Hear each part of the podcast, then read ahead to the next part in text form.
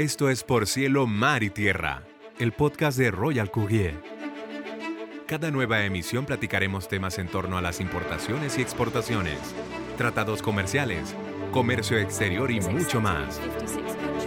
Por Cielo, Mar y Tierra es el podcast de Royal Courier. Bienvenidos.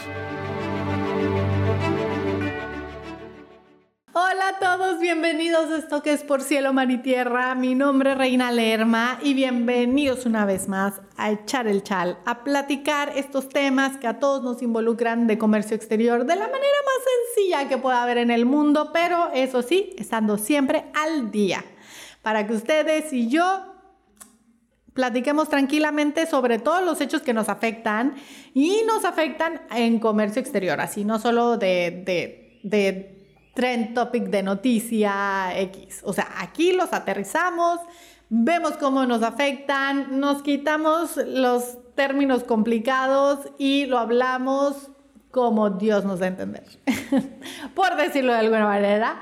Y lo entendemos a la perfección, porque eso es lo importante, que ustedes y yo tomemos unas decisiones muy informadas y veamos también el ámbito y cómo lo que pasa en el mundo nos afecta.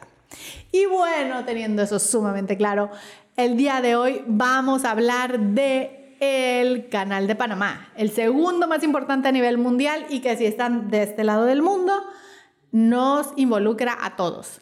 Pero ¿por qué hablamos de esto, Reina? Porque hay algo que está pasando y que creo que no se está hablando suficiente de ello mm, en algunos casos y en otros.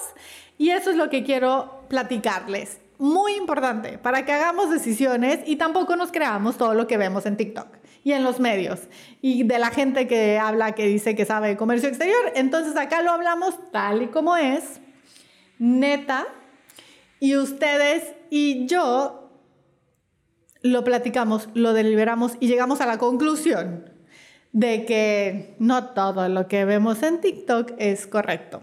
Y bueno, el día de hoy y en este tema del canal de Panamá tenemos el clásico escándalo que está viendo, por lo menos no sé dónde nos ves tú, pero aquí en México es así de México contra el canal de Panamá y sí, México le va a robar toda la carga al canal de Panamá. Y buenas tardes, señores, o sea, vamos a ponernos en contexto, ¿ok?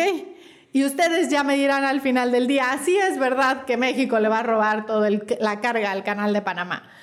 Tenemos Empecemos por el canal de Panamá. Estamos hablando de el canal, el segundo más importante a nivel mundial. Del primero ya platicamos en el episodio anterior, pueden regresar y checarlo porque también nos está afectando todo lo que está ocurriendo ahorita en el mundo, que es una locura, sobre todo de aquel lado del mundo, ¿no? Y cuando hablo de aquel lado y de este lado es para que nos ubiquemos meramente geográfico, pero al final del día nos afecta a todos. Y importante tenerlo presente. Entonces, em, Canal de Panamá, segundo más importante a nivel mundial. Increíblemente, es una maravilla de la tecnología, o sea, el hecho, la producción que llevó. El hecho de, bueno, para empezar la producción, que tardó muchísimos años porque estuvo no podía llevarse a cabo porque los, y eso no sé si sabían ustedes, pero es un dato muy curioso eh, que nos enteramos de esto. Obviamente es una zona que sufre de, como nosotros aquí en Cancún, eh, del tema de los mosquitos, tropical, mar, agua estancada, manglares y pues bueno, fiebre amarilla, ¿no? Acá, gracias a Dios, no tenemos de, esa, de, esa, de esos padecimientos, pero pues sí tenemos dengue, que es un equivalente pero imagínense cuando estaban construyendo el canal de Panamá, aquí un paréntesis cultural, no podían terminarlo porque todo el mundo le daba fiebre amarilla y en eso entonces pues no la sobrevivían, no la brincaban. Entonces, eh, con todo y todo, me parece que es una maravilla de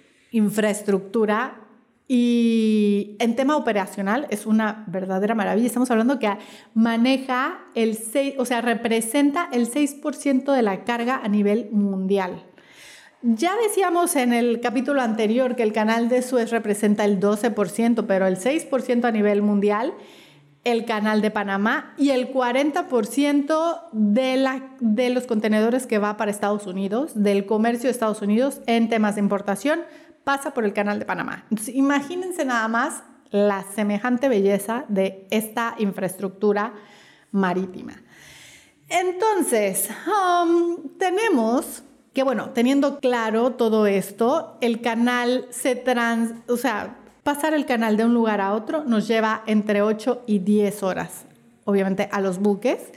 Eh, estamos hablando de 8.5 millones de contenedores incluyendo la sequía. O sea, teniendo en cuenta la sequía. Bueno, Reina, vámonos a regresar al principio. Ok, regresemos al principio. ¿Qué está pasando con el canal de Panamá, señores y señores? Está en sequía.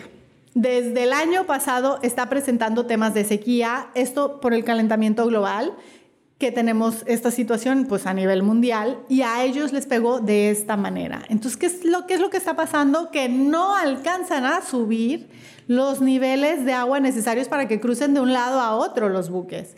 Em, ¿Y esto cómo afecta? Pues se vuelve un cuello de botella. Se vuelve un cuello de botella con hasta una semana de espera en que los buques logren pasar de un lado a otro. Eso significa una semana de retraso en sus embarques marítimos, si estamos hablando de este lado, em, de este lado del mundo. Y, pues naturalmente aumentan los costos de tener los buques fondeados en lista de espera, básicamente, ¿no? Entonces, para que tengamos una idea vaga, eh, normalmente cruzan 40 buques al día, de los 40 únicamente con la sequía están cruzando 31 en promedio y hay una lista de espera ya interesante. ¿Qué es lo que pasa con todo esto? Pues oferta-demanda, eh, no quieres esperar, te cuesta una módica cantidad, saltarte la fila, pasar primero y bueno, como hablábamos, hay, hay temas delicados también que pudieran estar ahí. Eh, mercancías delicadas, mercancías, estamos hablando perecederos, estamos hablando temas que pues sí son, sí son representativos y quizá vale la pena hacer esa inversión que las navieras están absorbiendo para que puedan pasar sin esperar tanto tiempo. Aún así, están teniendo que esperar, ¿no? Entonces, ¿qué pasa con toda esta situación? Yo no sé, yo no sé, yo no sé, ¿verdad? Porque nuestro presidente es una cuestión muy simpática, es como una cajita de Pandora. A cada rato nos sale con una gracia nueva. Y de verdad es que en esta situación, no sé si los astros se alinearon a su favor o si claramente ya se venía trabajando el proyecto de años anteriores. Em, pero pero a mí sí me llama muchísimo la atención. No sé ustedes, platíquenos aquí abajo en los comentarios, que justo ahora que el canal está en sequía, se anuncia listo el, el canal que nosotros está, bueno, que nosotros, que México está, digamos, presentándole al mundo que estamos hablando del corredor interoceánico del istmo de Tehuantepec. Un poco largo el nombre, pero... Eh, se presenta como alternativa para todo esto que es la situación que estamos viviendo con Panamá. Ahora, Reina, este señor presidente se lo sacó de la manga, lo hizo de la noche a la mañana, como pudo, leyó las cartas, ¿cómo era? Eh, decían que tenía asesores, astrólogos, chamanes, brujos, no sé qué, no sé cuánto. No creo que ese sea el caso, porque vámonos un poquito a la historia de México. Tenemos que esta no es su idea, que Hernán Cortés la estrenó hace unos cuantos, muchos ayeres, y Porfirio Díaz a su vez hace pues un buen tiempo ya lo había estrenado.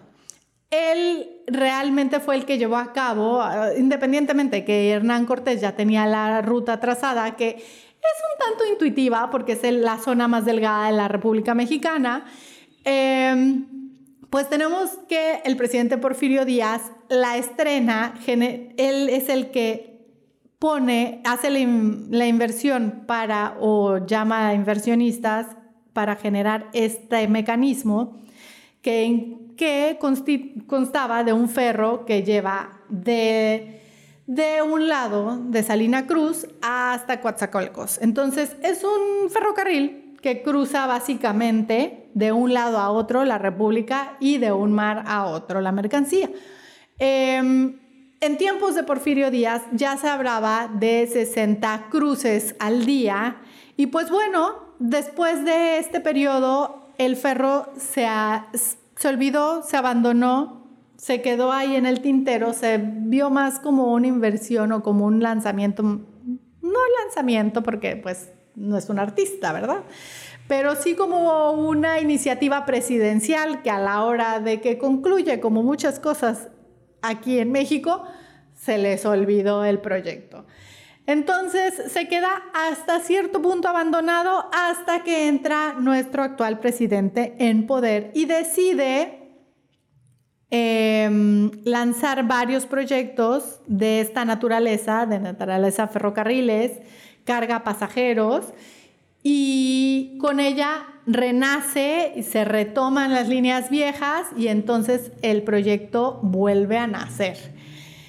Estamos hablando de un cruce que en esta ocasión, bueno, que en esta ocasión, que en nuestra situación son 308 kilómetros que se recorren en 6 horas con la infraestructura dada y que va principalmente em, como target para la industria eléctrica, automotriz y claramente la petrolera. ¿Por qué la petrolera, reina? ¿Es un supuesto? ¿Es una idea? ¿Es una conspiración? No, porque esta línea férrea conecta con una línea que va hacia dos bocas. Y como ya saben, nuestro presidente ha decidido invertir en este proyecto también. Entonces tenemos que conecta hacia dos bocas por un lado y por otro lado conecta hacia el tren Maya, que es otro de sus iniciativas de gobierno que tuvo y que bueno, ya se está probando un tramo en estos bueno, desde el año pasado, finales del año pasado, se inauguró el primer tramo, sin embargo, todavía no está manejando carga. Entonces, bueno, esa parte todavía está por verse. Todavía están probándolo y todavía están viendo porque naturalmente estos proyectos suyos han tenido, han estado involucrados en una cantidad de escándalos medioambientales de gran peso. Entonces vamos a ver si sí se arma o si de plano no se armó tanto como él anunciaba. Al final del día, em, se supone que este año, o sea, si lo hicieron como con muy al... No me gustaría decirle a la se va, pero vamos a decir como muy retomando el proyecto que se hizo inicialmente y como alternativa a Panamá, yo creo sin inicialmente hacerlo como específicamente para ese target. ¿Por qué? Porque en cuanto a números, hablan de cosas muy hermosas, pero en realidad, como apenas se está probando, finales del año pasado se estrenó la línea, que fue justo cuando salió esta noticia, eh, nosotros queríamos ver, vamos a, tener un poquito de, de paciencia, no platicarlo, hasta que veamos que efectivamente se está llevando a cabo, ¿no? Porque si bien Porfirio Díaz lo abandonó, Vamos a esperar a que esta vez sí se lleve a cabo y efectivamente se espera que ahora en el 2024 tengamos cifras reales, no de estas cifras que nuestro presidente le gusta anunciar, que luego no son tan reales, eh, pero sino algo ya más tangible con lo que podamos diferenciarlo. Pero hasta el día de hoy, y ustedes díganme qué opinan, porque hasta el día de hoy estamos hablando que el Canal de Panamá maneja el 6% del comercio mundial el 40% de todos los contenedores que van a Estados Unidos y 14 mil barcos al año. Esto significa 8.5 millones de contenedores en, ya considerando la sequía. Em, ahora, para el corredor interoceánico aquí en México, el de Tehuantepec, tenemos que la capacidad es notoriamente menor y eso considerando que ya esté trabajando al full. Em, en nuestro caso estaremos hablando de que en 10 años, 10 años, no uno, en 10 años ya estará hablando de la circulación de 1.4 millones de contenedores anuales, en 10 años. Y tenemos, pues ya saben, Panamá, estamos hablando de 8.5 millones de contenedores al año con sequía. Entonces, si a ustedes les dicen, no, es que México llegó a hacerle la competencia a Panamá y le vamos a quitar toda la carga y le vamos a quitar toda la presencia y se va a volver segundo, tercero, cuarto, quinto, sexto, no se dejen engañar porque eso todavía falta, considerando que pues en una década alcancemos este número muy bonito de 1.4 millones de contenedores que aún así estaríamos años atrás de Panamá.